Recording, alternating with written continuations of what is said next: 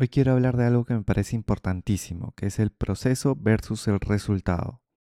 Solemos enfocarnos en el resultado, por ejemplo, quiero conseguir este puesto de trabajo, tener mi tesis en esta maestría, tener una relación amorosa, conseguir una cantidad de dinero determinada, y no vemos el proceso. ¿Cuáles son los pasos que realizas para lograr lo que quieres? ¿Qué pequeños logros has tenido relacionados con eso que te motiva?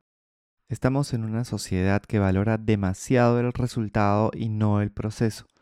En familias, colegios o universidades, si te forzaste pero no conseguiste el resultado, puedes recibir castigos o burlas.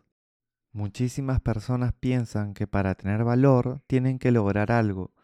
Yo lo viví por muchos años. Cuando estaba en el colegio recibía cumplidos, cuando sacaba buenas notas o cuando ganábamos un partido o campeonato de fútbol. No recuerdo cumplidos enfocados en cuánto me esforcé en la intención que tuve, sino castigos cuando algo no salía como se supone que debería salir. Así que por favor, enfoquémonos en el proceso. ¿Cuántos niños crecen con baja autoestima porque no se sienten lo suficientemente apreciados o porque creen que no están cumpliendo las expectativas que les ponen otras personas, ya sea familia, profesores o amigos? Frases como esperaba más de ti o me decepciona son críticas maquilladas que pueden hacer mucho daño.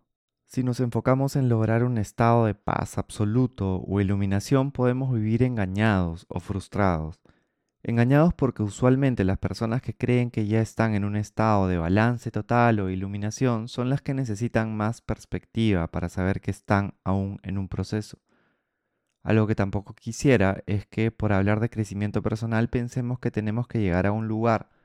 Así como estamos, ya estamos bien, con nuestra luz y con nuestra sombra. Lo que sí podemos es tomar acciones pequeñas y cotidianas que nos ayuden a sentirnos mejor o a ser una mejor versión de nosotros mismos. Si por ejemplo quieres mejorar tu alimentación, más que llegar a un ideal, puedes valorar cada paso que das Podría ser cocinarte con más frecuencia, tomar más agua o comer más fruta o lo que te haga sentido. La vida es un proceso, no es un resultado. Valemos por lo que somos y tratar ya es bastante. Si nosotros valoramos nuestro proceso, vamos a necesitar menos que otras personas lo hagan por nosotros. Si trataste y no lograste el resultado final, pero pudiste tener pequeños logros, valora eso, celébralo y sigue tomando acciones que te hagan sentido a ti, no a nadie más. Algo que puede ayudar a entender la importancia del esfuerzo es el concepto de grit, planteado por Angela Duckworth, que propone que la pasión y la perseverancia son claves para el éxito y que el esfuerzo para lograr algo es clave.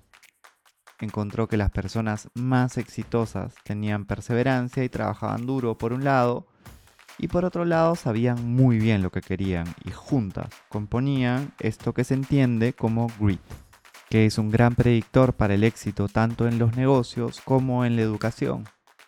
Entonces conectemos con nuestras pasiones y valoremos cada paso que vamos dando, porque eso compone el proceso y el esfuerzo termina siendo lo más importante para que podamos justamente lograr todo lo que queremos. Si te gustó este episodio, puedes compartírselo a alguien que creas que le pueda sumar. Y si no lo has hecho, puedes suscribirte a Spotify, Apple Podcast o la plataforma desde donde nos estés escuchando. Gracias por escucharnos y hasta pronto.